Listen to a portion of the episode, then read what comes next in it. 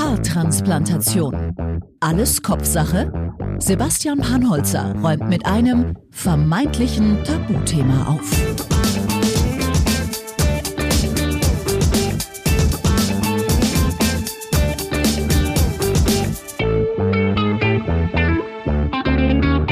Herzlich willkommen zur sechsten Folge schon in der letzten Folge, bei Folge 5, war ich ja bei Dr. Merkel, dem Arzt. Der hat uns ja einige Fragen rund um das Thema Haarausfall beantwortet und auch mir und vielleicht so ein oder zwei Sachen richtig gestellt, die ich ein bisschen falsch im Kopf hatte. Diese Folge spreche ich mit einem Betroffenen sozusagen, also auch mit einem Patienten, einem Kollegen sozusagen, aber der hat die Haartransplantation nicht in Deutschland gemacht, der hatte sie in der Türkei. Und das ist bei ihm jetzt auch schon ein paar Monate her. Und ähm, ich habe ihn letztens getroffen und äh, ja, ich habe da schon einige Fortschritte gesehen. Also er ist auf jeden Fall schon ein paar Monate weiter als ich. Ich bin noch genau in der Zeit, wo es für die Patienten am schlimmsten ist, weil irgendwie nichts vorwärts geht. Also das, was in der ersten Woche so passiert ist oder in den ersten beiden Wochen, da, da war noch alles geschwollen, da war noch Schorf auf, den, auf dem Kopf, da sah alles wüst aus, als hätte ich mich da aufgekratzt und hätte Schuppenflechte wie sonst noch was. Andererseits, beziehungsweise auf andere Art und Weise, ist diese Zeit jetzt auch echt grauenvoll. Also in den letzten Wochen, seitdem so alles eigentlich relativ gut verheilt ist und so, und mittlerweile ist die Schwellung auf dem Kopf relativ gut zurückgegangen, so ganz minimal noch und ein bisschen taub ist es auch noch. Also ähm, da gibt es schon noch ein bisschen Luft nach oben. Aber so in den letzten Wochen habe ich ganz oft in den Spiegel geguckt und mir gedacht, wow, ist da wirklich irgendwas passiert? Also habe ich mir das nur eingebildet? Hatte ich eine OP? Also wenn mir jetzt jemand gesagt hätte, hey Sebastian, hey, du hast dir das alles nur vorgestellt, das war ein Traum, da war nichts also momentan hätte ich keine großartigen Schwierigkeiten, demjenigen zu glauben. Weil es ist tatsächlich, also wenn nicht noch irgendwie so ein bisschen taub wäre und so minimalst geschwollen und so ganz, ganz zart rosa, leicht gerötet, dann würde ich echt nicht glauben, dass ich eine Haartransplantation hatte. Ernsthaft. Das Gute ist, so ganz, ganz leicht langsam sehe ich an äh, Stellen, die, die vorher relativ kahl waren, sage ich jetzt mal, ähm, an den Geheimratsecken, dass da Haare nachkommen. Ich, ich, ich korrigiere mich, Härchen nachkommen. Und ich mache es nach wie vor trotzdem so, dass ich mir die Haare immer noch ganz kurz abschneide mit äh, einer Haarschneideschere. Ähm, und die Seiten rasiere ich mir nach wie vor mit einem ganz normalen, mit, mit der äh, Rasiermaschine ab und hinten auch. Ihr seht es ja auf meinem Instagram, Instagram-Profil, sebastian.panholzer. Da habe ich euch auch wieder ein Video hochgestellt, damit ihr euch mal angucken könnt, ähm, wie momentan so mein Stand der Dinge ist. Und ja, gleich bevor äh, mein nächster Gast kommt, zu dem erzähle ich gleich noch was. Was ist denn eigentlich so alles in den letzten Wochen auf meinem Kopf abgegangen? Ich habe mal wieder Notizen gemacht, äh, hole ich mal mein kleines Büchlein auch wieder her. Da steht drin, was tatsächlich immer mal wieder ist, ist, dass äh, Pickelchen auf dem Kopf entstehen. Diese Pickel entstehen ja vor allem dadurch, dass die Haare wachsen. Es ist ja was Positives. Und da kann sich halt einfach dann so ein bisschen was entzünden. Also von dem her, die entstehen dann doch immer wieder. Übrigens nicht mehr am Hinterkopf. Da sieht alles wieder relativ normal aus. Also wenn die Haare da so ein bisschen länger sind, ähm, was sie dann irgendwann mal sein werden, dann äh, sieht da niemand irgendetwas. Also wenn sie ganz, ganz kurz sind, dann kann man schon so diese Umrandung sehen, wo äh, die Haare entnommen worden sind. Aber das ist echt gar keinen Stress. Also über den hinteren äh, Bereich, über den Entnahmebereich mache ich mir mittlerweile überhaupt gar keinen Kopf mehr. Ich freue mich jetzt einfach darauf, auf die nächste Zeit, wenn es einfach mehr wächst. Solange werde ich auch nach wie vor meine Haare ab, abrasieren, sage ich schon. Ja, auch, aber auch abschneiden eben am oberen Kopf. Bin einfach gespannt und werde abwarten. Also ich fühle mich jetzt momentan, so wie es ist, gerade ganz okay. Ich habe mich auch daran gewöhnt. Ich hatte das ganze letzte Jahr schon die Haare total abrasiert. Und äh, deswegen lasse ich das jetzt auch noch so, wie es ist und hoffe einfach darauf, dass die Haare einfach wachsen und irgendwie, dass es am Kopf ein bisschen dunkler wird sozusagen. Und wenn ich dann mich bereit genug dafür fühle, dann werde ich es wachsen lassen. Und ich denke mal, dass es so gegen Ende des Jahres auf jeden Fall soweit sein wird. Es heißt ja, so nach einem halben Jahr sind so die ersten Ergebnisse auf jeden Fall schon mal da. Und ähm, da dauert es halt schon noch so um die drei Monate. So. Bei mir haben wir jetzt übrigens gerade September 2019. Das heißt, den ganzen September, den ganzen Oktober, den ganzen November. Ja, jetzt geben wir mal den Dezember auch noch so ein bisschen und dann heißt es zur Weihnachtszeit bin ich ganz guter Hoffnung, dass da irgendwie äh, sich das wirklich auf jeden Fall verändert hat. Ja, so. Ich mache jetzt mal eine kurze Pause, ziehe mich um und dann ähm, kommt Moritz. Bis gleich. Moritz sitzt auch schon da. Ich habe es euch ja gerade schon angekündigt. Ich habe heute wieder einen Gast und Hallo. zwar Hallo, der Moritz. Äh, Moritz, jetzt kannst du erstmal ganz kurz sagen, wer bist du eigentlich und warum bist du heute hier? Ja, ich bin der Moritz. Ich bin äh, hier als ein Betroffener sozusagen. Das klingt jetzt sehr negativ, aber ähm, ein, ein, äh, ein Patient. Genau, ein, quasi, ein, ein Kollege. ein Patient. Nee, du hattest äh, auch eine Haartransplantation. Genau, richtig. Und ähm, ich habe es ja gerade schon so ein bisschen gesagt, du bist mein äh, Beispiel für die Türkei. Korrekt. Weil richtig. du deine Haartransplantation äh, nicht wie ich in Deutschland gemacht hast, sondern so wie sehr, sehr, sehr viele andere Ja. auch in der Türkei. Und darum geht's heute. Genau, also Türkei machen wirklich viele. Also wenn man dort rumläuft, dann kommen einem auch ständig Leute entgegen, die eine Haartransplantation gemacht haben, gerade am Ach, krass. Flughafen. Allein bei mir im Rückflug waren irgendwie noch drei andere, die ebenfalls eine Haartransplantation gemacht haben. Okay, jetzt müssen wir mal ganz kurz mal von, von ähm, zurückspulen von Anfang an. Ähm, wie lange ist es das bei dir schon her? Das ist jetzt sieben, ja, ich bin glaube ich jetzt im achten Monat. äh, Okay, also man muss kurz dazu sagen, wir haben jetzt. Ende August 2019, wenn die Folge rauskommt, ist es ja schon ein bisschen weiter. Ja, ähm, ja dann äh, ist Endspurt, ja. Ja. Krass. Genau. Gott, hey, da freue ich mich ja drauf, bis ich da mal an diesem Punkt bin. Kannst du schon mal sehen, wie es bei mir ausschaut? Ja, ja, krass. Also im Endeffekt, äh, ich sehe es ja auch eigentlich jetzt so gar keinen Unterschied, also wie, wie es ähm, wie es noch vor zwei, drei, vier Monaten Ja, ausgesehen es- hat, klar. weil wir uns auch gar nicht gesehen haben. Aber ähm, es sieht auf jeden Fall nicht danach aus, als hättest du jetzt irgendwie Weil man natürlich auch die Frisur immer so hingelegt hat, dass man es halt nicht so sieht. Ne? Also ich habe ja eher so Geheimratsecken, die waren jetzt schon recht tief, aber immer die Haare halt immer schön nach vorne gekämmt, dass man sie auch ja nicht gesehen hat. Ja. Jetzt kann ich die Haare halt auch mal schön nach hinten Ja. machen und, und man sieht nicht wirklich, dass da mal Geheimratsecken Ja. waren. Also Das kann ich jetzt nicht machen, das ist schwierig gerade bei mir. Ähm, Noch zu kurz. Noch zu, äh, zu kurz, viel zu kurz. Wie siehst du das denn mittlerweile jetzt, da du jetzt so auf dem, am Endspurt bist? Wie siehst du jetzt so diese, diesen Eingriff, ähm, dass du das gemacht hast? Also ich, dass ich es gemacht habe, auf jeden Fall richtig. Also ähm, ich bin da sehr, sehr zufrieden mit dem Endeffekt, äh, wie es jetzt geworden ist.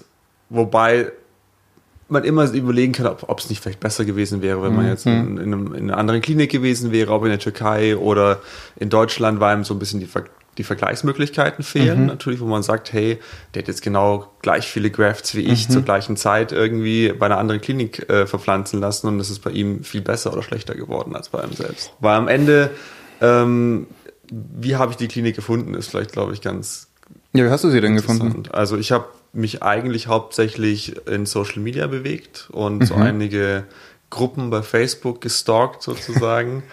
Und da tauschen sich halt viele Betroffene aus. Also die schreiben dann, okay, ähm, schicken dann eben Bilder von ihrem Status, wie er jetzt aktuell ist, lassen sich da so ein bisschen beraten von Leuten, die es schon gemacht haben. Ähm, solche Gruppen sind auch sehr hilfreich, weil sie einem auch während gerade der, der Phase nach der OP so ein bisschen Unsicherheit nehmen. Oh, Ist das jetzt normal? Bei mir ist es rot oder ist es irgendwie, äh, da, da fallen einzelne Haare aus? Ist das jetzt ein Problem? Und da geben die einem so ein bisschen Peace of Mind, weil sie dann das immer gerade richten. Das waren jetzt nur Haare und keine Grafts, die jetzt ausgefallen sind und so. Und das ist, Es ist super interessant, dass du das sagst, weil tatsächlich über äh, Social Media oder jetzt im Facebook habe ich mich überhaupt nicht informiert.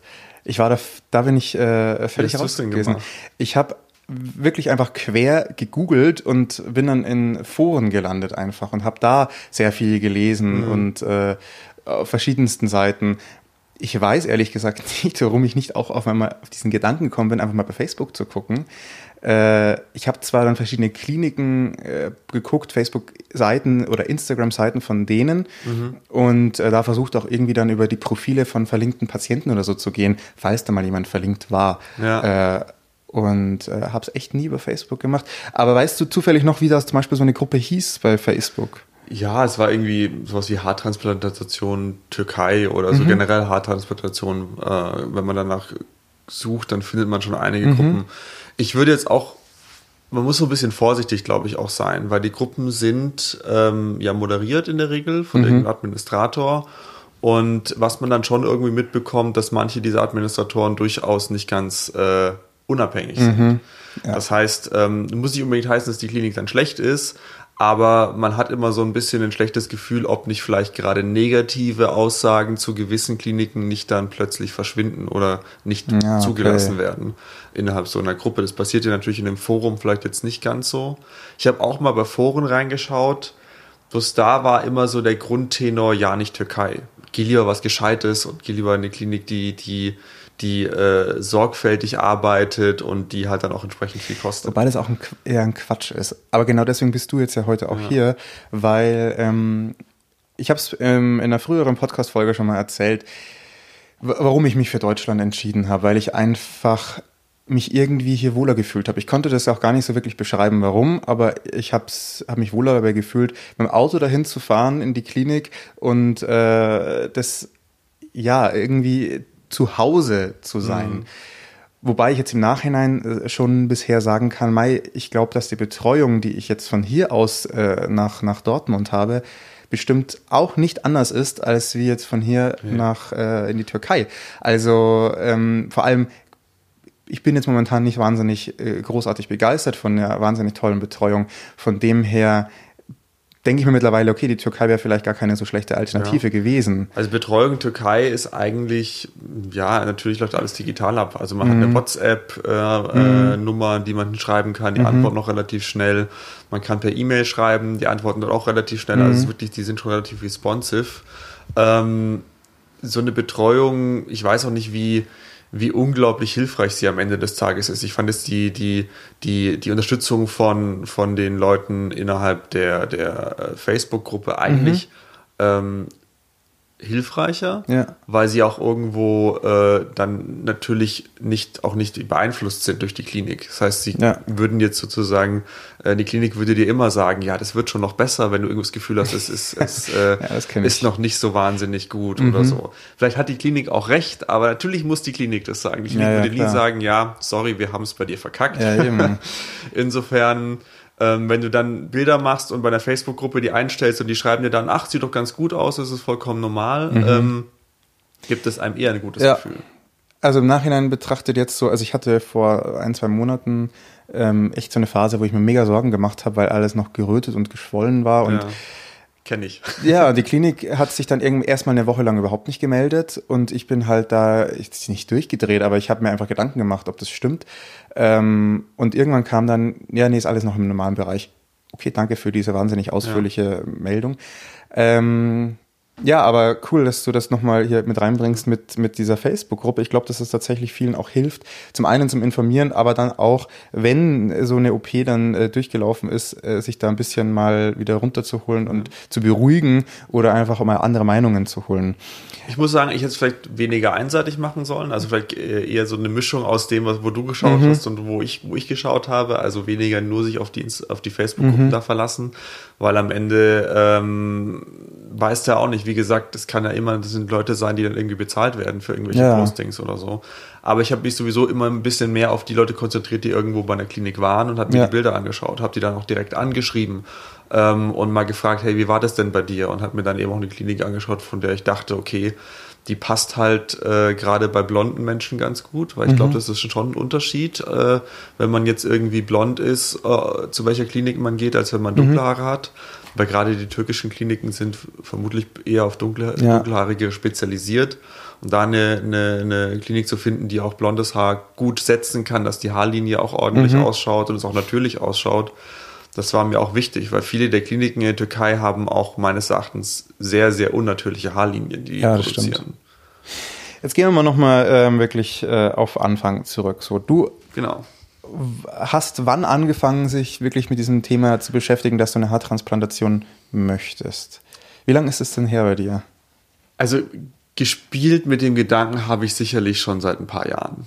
Also immer wieder, wo ich gesehen habe, okay, ich habe die Geheimratsecken und es stört mich eigentlich, weil ich immer irgendwo meine Haare so nach vorne kämme Mhm. oder die in Photoshop wegretuschiere, auch wenn es außer mir niemandem auffällt. ähm, das hat mich dann schon immer so ein bisschen einfach gestört. Und der Stein des Anstoßes war eigentlich dann am Ende, dass ein Bekannter von mir tatsächlich in der Türkei war und äh, das dort gemacht hat und der mich dann auch auf diese Gruppen aufmerksam gemacht hat. Und dann habe ich es einfach mal zum Anlass genommen, mich auch diesen Gruppen da anzuschließen und dann auch ein paar Kliniken einfach anzuschreiben und mir Angebote geben zu lassen und auch in den Gruppen zu schauen, was sind denn gute Kliniken, was sind schlechte Kliniken. Lässt sich natürlich immer so ein bisschen schwierig beurteilen. Wie gesagt, manche der Gruppen sind vielleicht auch nicht ganz, ganz unabhängig. Ähm, aber man kann zumindest sich schon mal die Ergebnisse anschauen. Also von Leuten, die da waren und das gepostet haben. Und dann sieht man eben da, okay, der hat so eine typische Zickzacklinie wie manche türkische Kliniken, die Oh machen, ja. wo ich mir denke, Ja. okay, ich weiß nicht, was daran natürlich aussieht, wenn die Zacken genau exakt gleich entfernt voneinander ja. sind.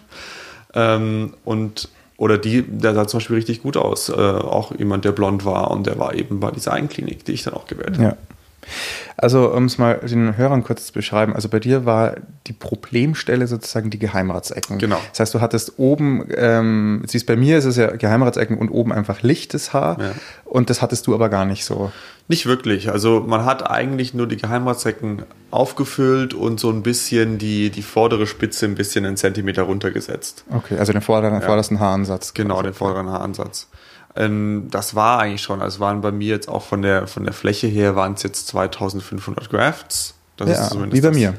Ja. Genauso viel, ja.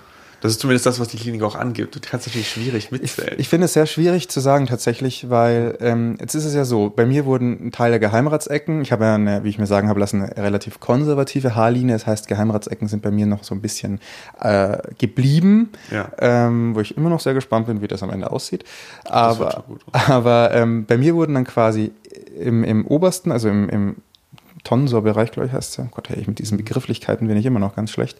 Auf jeden Fall oben am Oberkopf äh, die Haare, äh, die Grafts eingesetzt und ein Teil der Geheimratsecken. Jetzt habe ich aber genauso viele wie du. Ich finde es äh, total interessant, das zu hören, äh, wie das so verteilt wird. Das heißt, bei dir wurden ja die zweieinhalbtausend Grafts auf kleinere Flächen verteilt, als jetzt bei mir umgesetzt. Ich weiß gar nicht mal so, weil im Endeffekt, wenn ich, wenn ich eben mir deine Haarlinie anschaue, du hast ja noch relativ Geheimratsecken Ja. übrig. Und bei mir wurde sozusagen die Fläche ja gefüllt Ja. zu großen Teilen. Ja, also ich es wurde einfach nur weiter, wurde einfach nur weiter vorne mehr eingefüllt. Und ich glaube, am Ende ist entscheidend auch irgendwo, wie viel überleben. Ja. Weil ich habe das Gefühl, bei mir ist die, die Anwachsquote jetzt schlussendlich so bei 60 bis 70 Prozent. Das heißt, es schon ein, so ein, einige, die nicht gewachsen sind. Ach krass. Und ähm, Aber wie kommst du darauf, dass es 60 bis 70 nur sind? Also Gefühl, das ist ein reines, reines Gefühl, wo ich sage, ich weiß ja sozusagen, wie, wie ich aussah, als die ganze Kruste weg war. Ja, ja. Also als ja sozusagen Ja. alle, alle Ja, hast du recht, ja. ne, da sieht man ja schon, ah, das sieht ja eigentlich ganz dicht aus und das Mhm. ist eigentlich sehr cool. Und wenn das jetzt auch so wachsen würde, alles wäre es perfekt. Mhm. Und wenn ich jetzt meine, meine, meine ähm, Haare anschaue und gerade Licht von oben kommt, Mhm. das ist immer so das typische, wenn Licht von oben kommt, dann sieht man eigentlich, wie eng die Haare gesetzt sind, Mhm. wie viel man von der Kopfhaut sieht. Und da habe ich nicht das Gefühl, dass es dem entspricht, was ich hatte, nachdem Okay. die Krusten weg war. Also ich bin mir schon sicher, dass da, vielleicht sind es auch nur 10, 20 Prozent, die nicht wachsen, weil ich auch schlecht abschätzen kann, wie es am Ende sich auf die Ja. Optik auswirkt. Aber da sind definitiv einige Haare nicht gekommen. Okay, gut, da kraut mir schon echt davor. Ich habe erst gestern, ähm, weil ich mit jemandem mich über, unterhalten habe, tatsächlich über meine Haartransplantation, dieses Foto hergezeigt, wo bei mir auch alles verheilt war und alle Haare noch da waren, die ähm, transplantiert wurden. Und ähm, Das ja, ist immer es so schön, wenn man dann, da sieht man auch irgendwie ganz gut aus. Ja, genau. Bis Und die Haare dann ausfallen. ist halt ein super Vergleich dann letztendlich jetzt, wenn ich ähm, die Haare weiterhin ja kurz schneide und irgendwann, ich hoffe auf diesen Moment eben wieder, wo ich sage, okay, jetzt lasse ich es wachsen, wenn es dann so aussah wie damals. Aber äh, ja, bin ich sehr gespannt. Ich kann auch nicht sagen, also ich habe ja die Haare gleich einfach wachsen lassen. Mhm. Ich habe sie nie kurz geschnitten. Aber du hattest ja eh nie die Haare ganz abrasiert, oder? Ich hatte sie abrasiert, doch. Ach, echt? Ja. Wow, okay, wir haben uns wirklich eine Weile nicht gesehen. Ach, krass. Es gibt auch Bilder, die kann ich dir gerne zeigen. Ach, krass. Ah, okay. Ja, nee, da drücke ich mich noch ein bisschen davor. Aber jetzt wieder äh, zurück mal in die Türkei. Ähm, ja. Du hast dich dann informiert in den genau. Foren, ähm, hast mit Leuten gesprochen, die auch in verschiedenen Kliniken waren, hast dich dort bei denen gemeldet, auch Angebote eingeholt. Genau. Und dich dann für eine entschieden. Äh, wir brauchen gar nicht reden darüber, wie die Kliniken heißen, ja. wo wir waren. Äh, du warst wo in Istanbul? Genau, in Istanbul. In Istanbul, okay. Ähm, zweieinhalbtausend Crafts wurden dir eingepflanzt. Genau. Was hast du gezahlt? Ähm, es waren, denke ich, so, wenn man die Flüge noch dazu nimmt, vielleicht 2,5, 2000 bis 2500 wow, okay, Gut, ich gehe mal, glaube ich, ganz kurz raus. das ist halt Alter, der Schwede. große Vorteil von der Türkei. Mitfliegen. Ja.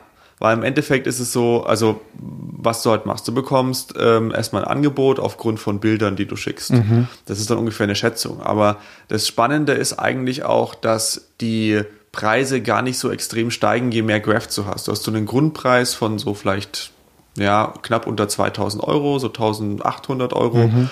Und der steigt vielleicht pro 1000 Grafts um 200. Mhm.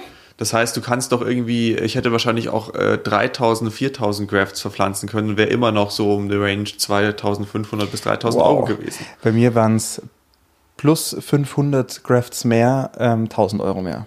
Ja, das ist halt, die, du zahlst im Grunde ja. so einen Grundstock dort und wenn dann mehr Haare dazukommen, zahlst du vielleicht immer ein paar hundert Euro mehr daran. Also nochmal zum Vergleich, bei mir haben die zweieinhalbtausend, sechseinhalbtausend Euro ja. gekostet. Ich hatte keine Flüge und die Fahrtkosten musste ich noch selber zahlen. Nee. Gut. Man muss dazu sagen, du kommst dann, das heißt im Grunde auch nur die Flüge selbst. Das Hotel ja. ist mit inklusive. Und du wirst in so einem Fünf-Sterne-Hotel untergebracht. Okay, das macht das alles für mich nicht besser. Okay, krass. Ja, aber genau, ähm, aber der, der deswegen Grund bist auch, du ja hier, um ja. diesen Vergleich mal wirklich ja. zu ziehen. Und ich glaube auch einfach, ein Grund, warum die so günstig sind, natürlich einerseits sind die Lohnkosten sicherlich nicht ja, so hoch klar, und die machen auch Massenabfertigung. Das heißt, mit mir waren, wurden gleichzeitig zwei andere noch operiert. Und an, mhm. ich glaube, an, an High-Tagen sind es hier vielleicht auch fünf bis sechs gleichzeitig dran. Mhm. Ähm, oder halt zumindest an dem Tag verteilt. Und es ist aber auch einfach der Wechselkurs, der, glaube ich, sicherlich viel damit zu tun hat. Im ja, Hotel habe ich mir drei Hauptgerichte bringen lassen, äh, über die äh, zwei Tage verteilt, wo ich da war, und habe am Ende ähm, in dem Fünf-Sterne-Hotel 14 Euro dafür bezahlt für alle wow, zusammen. Okay, krass. Das sagt so ein bisschen ja, darüber aus, wie das, ja, wie, wie das Niveau dann da ist. Ja, also bei mir in der Klinik war ich tatsächlich der einzige Patient ähm, an diesem Tag der da ähm, operiert wurde. Mhm. Ich glaube, es war noch nebenan noch, ein, noch mal ein OP-Saal sozusagen, aber da war niemand. Gut, als du dich dann dafür entschieden hast, äh, zu welcher Klinik du gehst und du dann dahin geflogen bist, erstmal, wie hast du dich dann eigentlich so gefühlt? War das nicht, warst du da sehr unsicher oder, oder skeptisch, wie das wird? Oder weil du da jetzt in die Türkei fliegst? Ja, eigentlich jetzt nicht so wirklich total wegen in die Türkei fliegen, weil ich denke, es machen so viele Menschen und mhm. ähm, ich habe mir auch so viele Bilder angeschaut und selbst, sagen wir mal, selbst schlechte Ergebnisse sind schon eigentlich, wo man sagt, das ist irgendwo eine Verbesserung. Mhm. Und ähm, am Ende habe ich mir auch überlegt, okay, wenn es jetzt noch nicht ganz optimal ist von der Haardichte, ich kann immer noch, noch mal hinfliegen mhm. und ja, mir noch mal nachtransplantieren lassen und am Ende zahle ich immer noch einen Bruchteil von dem, was man hier in Deutschland zahlen würde. Also das ist, ja, ja, stimmt ja. Das ist halt das stimmt, so. Ja. Ich habe auch Angebote mir geben lassen von einer sehr renommierten Klinik in der Schweiz. Ah ja, und, ich weiß schon, welche immer ja, Und die haben halt gleich mal 14.000 Euro ja, genau. aufgerufen. Also das ist dann auch nochmal eine andere ja, Richtung. Ich glaube, dass die so ungefähr die teuerste überhaupt ist, die hier so in Europa äh, arbeitet. Und ich glaube auch, dass es einen Vorteil bringen kann, dass du sagst, okay, bei so einer Klinik hast du vielleicht dann noch eine sexiere Haarlinie und du hast vielleicht auch eine bessere Anwachsquote, weil sie die bei der Entnahme gewissenhafter mhm. waren und beim Einsetzen gewissenhafter waren und deswegen vielleicht weniger verletzt haben am Ende. Mhm. Und du hast dann nur eine Absterbequote von 10%. Ich glaube, ja. dass du nie 100% haben wirst. Das sowieso nicht. Also bei mir ähm, haben die in der Klinik gesagt, es wäre so eine garantierte Quote von, glaube ich, 93 Prozent. Mhm. Was dann letztendlich wirklich rauskommt, das sehe ich ja dann, ja. äh, wenn es dann soweit ist bei mir. Äh, es sind ja noch einige Monate hin. Aber wie du schon sagst, aber ich glaube tatsächlich auch, wenn du jetzt 14.000 Euro zahlst oder wie ich jetzt 6.500 Euro oder 2.000 Euro, klar, ich glaube, das sind dann wirklich die Feinheiten bei einer Haarlinie. Wenn wir jetzt mal davon ausgehen, dass es eben keine absolut vermurkste Haarlinie ja. wie eine Zickzacklinie ist oder so. Ich glaube auch tatsächlich, dass es weniger das Setzen der Haarlinie ist, weil da kannst du da auch viel Einfluss drauf nehmen. Du kannst mhm. ja den Leuten auch sagen, was du haben möchtest, dass mhm. die darauf achten sollen, dass die Einer-Grafts vorne sitzen und dass halt dahinter dann erst Zweier und Dreier Hast du das gemacht? kommen. Ich habe das schon gesagt, ja. Ach krass. Das, das, das, das habe ich nie gesagt, weil ich, glaube ich, in diesem Moment ähm, mich zwar mit dem Thema auseinandergesetzt habe, aber äh, ich wusste auch, dass es eben die, die, die, die feinen Haare eben weiter vorne eingesetzt werden. Aber das haben die mir automatisch gesagt, dass sie das so ja. machen. Das, das ist auch im Endeffekt äh, das, was ich halt aus der, aus der Facebook-Gruppe so ein bisschen mhm. rausgelernt habe. Da informiert man sich auch grundsätzlich so ein bisschen, wie denn eigentlich eine gute Haartransplantation ja funktionieren sollte, dass man eben die Einer-Grafts vorne hast, zwei Grafts dahinter, Dreier-Grafts, Vierer-Grafts dann eher hinten. Und es sieht halt unnatürlich aus, wenn du jetzt irgendwie in, in ganz vorne in der ersten Reihe ähm, so Dreier- oder Zweier-Grafts mhm. hast, weil das einfach normalerweise nicht vorkommt. Und damit du eben diesen sanften Übergang hast von der Haarlinie, macht man in der Regel so, dass man die Einer-Grafts vorne setzt mhm. und dann erst in der zweiten, dritten, vierten Reihe anfängt mit, mit höheren Graftzahlen. Okay. Das heißt, auch als du den Leuten das dort gesagt hast, ähm, die haben dann Deutsch gesprochen oder wie ist das? Genau, also ich kann mal kurz äh, äh, vielleicht den ganzen Ablauf so mal von vorne ja, genau. durcherzählen. Ähm, Im Endeffekt äh, kommst du halt an am Flughafen und dann wirst du abgeholt. Also mhm. es gibt einen Fahrer, ähm, du kommst entweder bei dem Atatürk-Flughafen oder bei dem anderen Flughafen an, mhm. je nachdem, wo der Flug äh, gerade äh, günstiger war. Mhm. Die holen dich bei beiden ab, das ist wurscht. Mhm. Dann fliegen, äh, dann fahren die dich zum Hotel und ähm, dort checkst du ein und dann bekommst du erstmal vom Hotel ähm, eine Mappe mit Unterlagen. Da sind dann auch irgendwie OP-Berichte äh, nochmal drin oder halt einfach so Frage, äh, Frage-Antwort-Dinger, mhm. wo die halt auf Deutsch alles dann nochmal erklären, wie das mhm. abläuft, worauf man achten muss, gerade auch was die Nachsorge angeht, was man tun und was man lassen sollte, wie ja. die Pflege aussieht, welche Produkte man auch mitbekommt. Das heißt, man bekommt dann auch eine Reihe von Produkten wie Schmerzmittel und äh, so eine Pflegelotion und Shampoo, äh, Spezialshampoo mhm. und all so ein Zeug dann auch wie mit. Wie ich auch tatsächlich, ja. ja. Und dann kriegt man halt so ein Formular, wo man halt dann ganz typisch wie beim Arzt halt einfach durchführt, ob man irgendwelche Vorerkrankungen hat, irgendwelche mhm. Medikamente nimmt, irgendwelche Allergien. Ähm, genau, das ist dann sozusagen der Vortag. Und in der Früh gehst du dann äh, einfach runter, frühstückst, wirst abgeholt von wieder einem Fahrer zu einer Klinik gefahren. Mhm. Da wird erstmal Blut abgenommen. Dann machen sie dann erstmal äh, einige Bluttests, stellen sicher, dass du keine Infektionskrankheiten oder sowas hast weil das wäre ein K.O.-Kriterium, sagen mhm. die. Also wenn man da irgendwas hätte, würde man die, äh, die, die OP nicht machen. Ah, okay. Und ähm, dann wirst du eigentlich erst in die, in die äh, in Operations- ähm, gebracht. Das mhm. sind zwar verschiedene Gebäude, aber es hängt wahrscheinlich auch je nachdem, welche, ja. wo man es genau macht, ja. ist es wahrscheinlich unterschiedlich aufgebaut. Aber ich schätze mal, dass zumindest die Reihenfolge mhm. die gleiche ist. Dann wird man da hingebracht, da ähm, sprechen die dann nochmal mit einem, ähm, wird noch ein bisschen aufgeklärt, da zeichnen sie die Haarlinie auch ein, ähm, sprechen ein, ob man das gut findet so, was man korrigieren möchte, äh, soll vielleicht noch, sodass man wirklich auch bestimmen kann, wo die Haarlinien sind. Mhm. Und da mhm. sprechen die mit dir mit einem Dolmetscher. Mhm. Das heißt, die, die operierende Person ist halt dann da. Mhm. Das ist nicht immer ein Arzt. Bei mir ist es keine, kein Arzt gewesen, mhm, sondern es war halt eine Frau, die das halt, keine Ahnung, 20.000 Mal im mhm. Jahr macht, gefühlt. Und ähm, dann eben Dolmetscherin, die das dann eben nochmal alles erklärt. Danach zahlt man erstmal. Das heißt. Ach, echt? Ja. Danach äh, gibst du sozusagen, Ach, du zahlst bar. Nein, echt? Doch, du zahlst bar. Ach, krass. Das ist auch ganz wichtig, was sie sagen. Bring Bargeld mit, weil sie übernehmen keine Überweisung oder sowas, sondern die wollen Bargeld haben. Ach, krass. In Euro. Wow. Okay, ich habe das halt im Vorhinein überweisen müssen, einfach ja. auf zweimal also einmal äh, ja. ähm, beim Vertrag abschließen und dann ja. nochmal kurz vor der OP.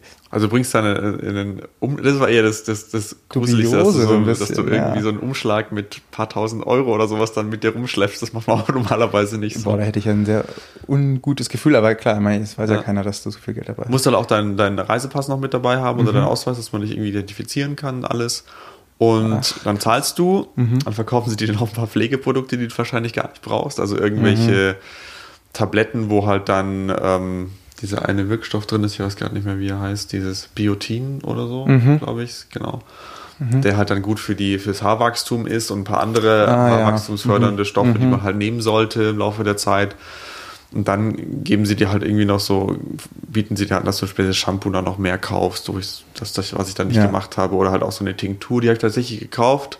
Wo ich mir denke, im Nachhinein wahrscheinlich bringt es gar nicht, das ist eher so Schlangenölmäßig. Was war das für eine Tinktur? Die du halt einfach nach, nach drei Monaten dann jeden Tag drauf machst. Das ist im Grunde, wo sie sagen, man kann es so wie Minoxidil verwenden. Mhm. Es war aber ah, eigentlich okay. nur natürliche Inhaltsstoffe. Es ist kein, war okay. eigentlich kein, kein okay. wirklicher, echter Wirkstoff ja. drin. Es geben ja einige Kliniken, ich weiß nicht, ob du es gemacht hast, die halt dann nach einiger Zeit empfehlen, dass du eben den ersten Monaten Minoxidil eben verwendest. Mhm. Ähm, habe hab ich, mache ich jetzt nicht gerade und äh, meine Klinik hat es auch gar nicht gesagt. Mhm. Also ich habe tatsächlich noch Reste da von früheren Zeiten und mhm. habe auch überlegt, ob ich es jetzt einfach mal benutzen soll, ja. äh, damit es schneller wächst. Aber ähm, ich bin ja davon weggegangen, dieses Mittel zu benutzen, ähm, weil ich das nicht wollte, dass da ja. jemand e, etwas Einfluss auf meinen Körper ja. eben nimmt, ständig. Ja. Ich meine, das hat ja auch Auswirkungen noch so auf den, ja. auf den Körper. Was halt äh, bei diesen, die, was ich im Grunde so grundsätzlich mitbekommen habe, man fängt ja mit diesem Minoxidil erst nach einigen Wochen nach der OP mhm. an. Und eigentlich ist es da schon gelaufen.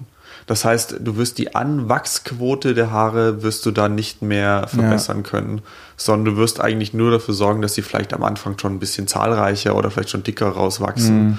Aber so wie ich das verstanden habe, auch aus vielen Internetrecherchen, die ich so gemacht habe, ist eigentlich, wenn das mal abgeheilt ist, und das ist ja nach ein paar Wochen ab, ja. abgeheilt also eigentlich, recht schnell. ist der Drops gelutscht. Ja. Also dann sind die Haare entweder heil oder nicht. Ja.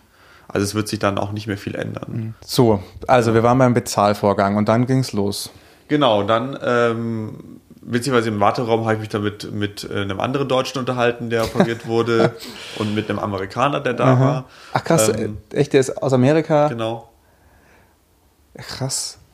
Okay, das hätte ich jetzt auch nicht gedacht. Also man kommt wirklich weltweit. Es waren noch einige Asiaten da, was natürlich auch nahe liegt. Es ist ja direkt äh, ja äh, am, am, am, asiatischen Kontinent auch angrenzen. Zumindest ein Teil der Stadt, ja, ja. Stadt ist ja, ja genau. in Asien.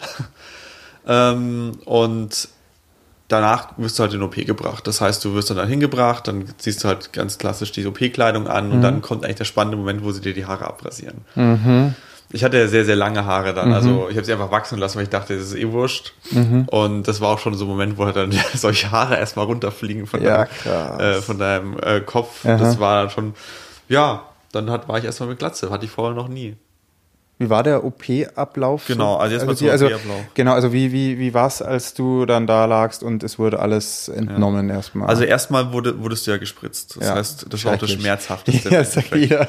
Wo du, wo du dann oh die Gott. Betäubungsmittel gespritzt bekommst. Ja. Ähm, und sie dann noch anfangen, die, die, die Kochsalzlösung reinzuspritzen, mhm. dass sich die Kopfhaut so eben so ein bisschen genau. ablöst, dass man es auch besser entnehmen kann.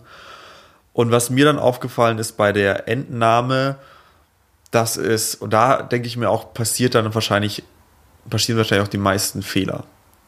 Ähm, okay. Dass es halt in einer extremen Geschwindigkeit passiert.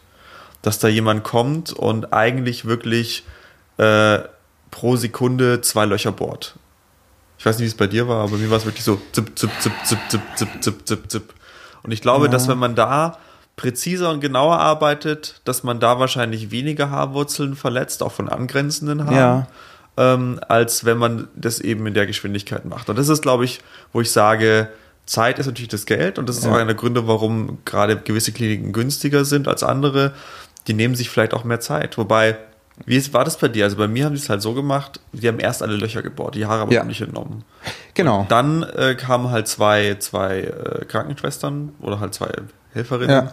und die haben dann die Haare einzeln entnommen. Genau. Bei mir waren es drei also erst hat ein, ein ähm, Spezialist hieß der, die, die, die Löcher gebohrt und dann kamen genau. drei. Bei mir waren zwei Leute, glaube ich, die, Löcher gebohrt haben, abwechselnd. Ach, also erst der eine und dann der andere. Ähm, und da habe ich das Gefühl, das Löcher bohren an sich ging halt immer sehr schnell. Also ich hatte, wie gesagt, das Gefühl, dass es so zip, zip, zip, zip, zip ging, wo ich mir auch schon dachte, okay, wie genau arbeiten mhm. die dann? Wie genau können die da überhaupt arbeiten? Und da denke ich mal, ich glaube nicht, dass mhm. es beim, beim Implantieren tatsächlich dann mhm. die Fehler passieren, weil das Implantieren, das, das machen die schon in einer gewissen Sorgfalt. Das ja, dauert auch am längsten. Das dauert am, am längsten, ja. Also ich glaube, dass es so vom Gefühl her, ähm, ich kann mich zwar nicht mehr ganz exakt daran erinnern, aber dass es tatsächlich nicht sehr, sehr, sehr schnell ging. Also vor allem war ja bei mir nur eine einzige Person, die Löcher gebohrt hat. Und äh, es hat schon gedauert. Und ich glaube, teilweise haben die Damen dann parallel dazu schon angefangen, so ein Ja. bisschen zu entnehmen. Ja, bei mir auch. Ähm, und ich weiß nur, dass es dann so wirklich mittags war. Es war so zwölf, halb zwölf, zwölf und ich, die OP, glaube ich, hat so um halb neun, neun begonnen. Irgendwie so um den Dreh oder acht, ich weiß es nicht mehr. Ähm, hieß es dann, okay, wir fangen jetzt beim Einsetzen an. Haben wir noch kurz eingesetzt und dann gab es Mittagspause erstmal. Äh, war das bei dir auch? Also hattest du eine Pause dazwischen? Ja, ich ziemlich genauso. Also am Ende, ähm, nachdem die Entnahme stattgefunden Mhm. hat, äh, kam eben dann nochmal die, die eine Ärztin, die sozusagen auch ganz am Anfang Mhm. da war. Wie gesagt, das ist keine Ärztin, Mhm. hat aber keinen guten Begriff jetzt dafür. Die behandelnde Frau, Genau. die kam halt da und hat äh, die Löcher gebohrt. ah, okay. Also jetzt sozusagen, äh, sie hat dann im Endeffekt bestimmt, wie die Haarlinie ist und das fand ich auch gut, weil ich glaube, dass sie diejenige ist, die halt am meisten Erfahrung von den Leuten dort Ja. hatte, was das Ganze angeht, was auch Ästhetik angeht. Das heißt, sie ist dann da hergekommen, hat dann die ganzen Löcher gebohrt Mhm. und dann haben auch schon ähm, die, die zwei äh, Helferinnen angefangen, die ersten Haare einzusetzen und dann gab es bei mir auch Mittagspause. Okay. Aber warst du, klar, du warst ja auch wach, aber was hast, du dabei getan? Ich habe mir eigentlich irgendwie vorgestellt gehabt, ja, wie ich jetzt mein, mein Handy rausnehme, irgendeine Serie anschaue. So, das kannst du gar nicht. Ja. Du sitzt da, also, äh, äh, bei der Entnahme hast du dein Gesicht in so einem, in so einem Ding drin. Genau. Also du Kannst ja eh nichts machen. Kannst gar nichts machen. Beim, beim Einlegen hast du, guckst du ganz so nach oben, kannst nicht dein Handy ständig so in die Luft halten. dass eben, du fällt ja alles ab. Ich habe irgendwann Kopfhörer reingemacht und Musik gehört. Das war dann das, das Größte. Und Ja. dann, man verfolgt das ja auch schon irgendwo so ein bisschen mit, Ja, was sie so klar. machen die ganze Zeit. Ähm, und ja, was mir noch aufgefallen ist, dass sie schon sehr Wert darauf gelegt haben, dass alles dokumentiert wird. Mhm. Das heißt, sie haben sehr viele Bilder gemacht, die wurden mir auch alle im Nachhinein Ah, zugeschickt. okay, ach krass. Ja, also ich habe dann wirklich sehr detaillierte Bilder genommen von den Namen. Also rein theoretisch könnte ich wahrscheinlich jetzt anhand der, der Bilder vom Hinterkopf, wo man wirklich Mhm. die einzelnen Löcher sieht, wo die Namen ist, könnte ich jetzt nachzählen und könnte Krass. wahrscheinlich bestimmen, ob jetzt die Zahl so stimmt Ja. oder nicht. Hab's noch nicht gemacht. Ist ja auch eine, eine Ja. kleine Ewigkeitsaufgabe, das Ja, mal kleine durchzuzählen. schon, Ach krass, nee, das glaube ich wurde bei mir gar nicht gemacht. Also es wurden zwischendurch mal Bilder gemacht. Ähm, also klar am Anfang und ich glaube, nee, nur am Ende eigentlich. Und dann, ähm, Ja, mir zwischendurch auch noch, wenn die, als die Grafts dann alle nah, entnommen waren, hat man die auch in so Petrischalen genau, ja, die habe ich mal gesehen. einen- haben sie sozusagen auch nochmal ähm, mich fotografiert. Mit den Grafts vor mir, Ja. mit so einem Schild, wo die Graft-Nummer drauf ist, einfach Wow, um sich okay. abzusichern, Ja, okay, klar, der Patient hat bestätigt, Ja. das sind 2500 Grafts. Nicht, dass sie mir die Zeit gegeben hätten, die zu zählen, zählen. aber ich habe einfach gesagt, ja, Ja, passt. schaut, passt. Ja, ja was die auch anders machen? sich da halt äh, irgendwo ab. Andererseits stellen sie einem auch die ganzen Bilder zur Verfügung. Das, Mhm. wie gesagt, gäbe dir die Chance, das auch nochmal nachzukontrollieren. Mhm. Also, und wie gesagt, ich glaube, die Graft-Anzahl allein ist nicht entscheidend. Wenn du jetzt bei dir sagst, die haben sich für die Entnahme mehr Zeit genommen, ist es vielleicht auch ein Faktor, das sagt, okay, von den 2500 Mhm. Haaren sind vielleicht auch dann 2400 übrig, während bei mir sind dann vielleicht nur 2100 oder so. Das wird sich bei mir noch rausstellen. Also du bist ja weiter im Voraus schon, schon an dem, in dem Stadium und ähm, äh, ja, ich muss da noch bis nächstes Jahr eigentlich wirklich warten. Bezieh also jetzt ist es für uns nächstes Jahr, wenn die Folge rauskommt, sind es echt, bin ich ja schon in einem ganz anderen Punkt und äh, bin ich schon sehr gespannt. Wir haben jetzt eigentlich so deine OP im Großen und Ganzen durchgesprochen. Ähm, im, direkt danach, was hattest du denn da so für ein Gefühl? Warst du zufrieden damit, dass du eben in die Türkei geflogen bist? Wie, wie, wie, wie war denn da so eine Stimmung? Ja, schon. Also ich, so ein gewisser Zweifel äh, war immer mit dabei und der ist auch jetzt immer noch da. Wie gesagt, ich weiß nicht, ob äh, eine andere Klinik, ob in der Türkei oder sonst wo, nicht vielleicht ein bisschen besser gewesen wäre und vielleicht ein bisschen mehr Grafts rausgeholt hätte. Wo ich mir 100% sicher bin, dass es auch richtig, richtig schlechte Kliniken gibt. Ja. Und ich bin jetzt bei einer gelandet, wo, wo zumindest das ausgeschlossen ist. Also von meinem Gefühl her ist es so, du hast einen Boost ab einem gewissen Punkt, der passiert wirklich irgendwann nach dem dritten Monat, also da fängt es irgendwann an, nach dem vierten, fünften Monat, da passiert echt viel. Da wachsen dann sehr, sehr viele Haare und du siehst es dann auch und da freust du dich dann auch. Ja, ich freue mich drauf. ähm, und dann lässt dieser Boost nach. Und im Endeffekt, es ist natürlich immer ein bisschen schwierig, gerade wenn man die Haare jetzt wachsen lässt, Ja. wie bei mir, dass man eigentlich nicht wirklich gut kontrollieren kann, ob jetzt da neue Haare hinzukommen, weil gerade wenn sie wachsen, fangen die halt so fein an, also so dünn an zu Ja, wachsen aber das sehe ich bei mir jetzt schon. dass du sie kaum siehst. Ich schaue immer mal wieder nach und im Spiegel und gucke halt, ob ich da irgendwo neues Haar finde, wo ich sage, okay, das ist jetzt, das ist jetzt gerade frisch entsprungen. Und ähm, vielleicht ist es einfach auch nur schwer zu entdecken, aber ich habe nicht das Gefühl, dass da jetzt noch irgendwo gro groß neue Haare dazukommt. Was eher passiert, ist, dass die Haare kräftiger werden Ja. und dicker werden. Aber das ist ja auch schon was. Also ich meine, dadurch Ja. sieht es ja auch dann voller genau. aus. Dadurch sieht es dann voller aus und ich glaube, das ist, was viele dann verwechseln, ach, das ist noch mehr geworden, aber Ja. im Endeffekt ist es nur, ist es nur kräftiger und dichter und deswegen auch, auch lichtdichter geworden. Aber es ist ja ne? egal. Hauptsache, es ist ja, sieht ja dann optisch besser aus. Das ist ja das Wichtigste in, in der. Ja, es, ist so ein bisschen eine Frage für mich am Ende des Tages, welche, wenn ich jetzt das Jahr rum ist, welche Frisuren kann ich tatsächlich gut tragen? Weil am Ja. Ende ist es schon entscheidend, wenn es jetzt nicht die Dichte hat, dass ich sage, ich kann jetzt mal jede Frisur tragen, Mhm. dann war es für mich nicht hundertprozentig erfolgreich. Ähm, es ist jetzt aber schon viel besser. Also was zumindest mir schon sehr auffällt, ich habe jetzt in der Zeit sicher auf, durchaus einige Bilder von mir gemacht, wie man es halt so auf Instagram und so macht. Und äh, ich habe früher meine Haarlinie immer verschoben. Äh, Mit Photoshop sozusagen meine Ach, Haarlinien krass. unten geschoben. Äh, das mache ich jetzt nicht mehr. Und das ist ja schon, wo ich sage, ähm, mir gefallen jetzt ja. auf Anhieb Bilder von mir. Wobei sie, mir gefallen sie trotzdem nicht, aber das hat andere Gründe. ähm, aber, aber es ist, es ist zumindest nicht mehr die Haarlinie Ja. das, das Ja. Problem. Ne, das kann ich sehr gut nachvollziehen. Also ich ähm, ähm, bin da ähnlich. Also ich mag es unfassbar ungern, äh, Bilder von mir selbst zu machen oder wenn ich irgendwo fotografiert werde und vor allem dann kommt das Licht irgendwie seltsam, ähm, dann schaut es und vor allem, ich, da ich jetzt wirklich schon lange sehr, sehr, sehr, sehr kurze Haare habe, ähm, und dann das Licht irgendwie auch da auf meinen Kopf so scheint, dass es noch reflektiert wird, dann schaut es halt so aus, als hätte ich komplett eine Glatze. Also ich kann es sehr gut nachvollziehen und ich bin auch auf diesen Moment gespannt. Also ich meine, ich bin jetzt äh, bei, bei ungefähr drei Monaten.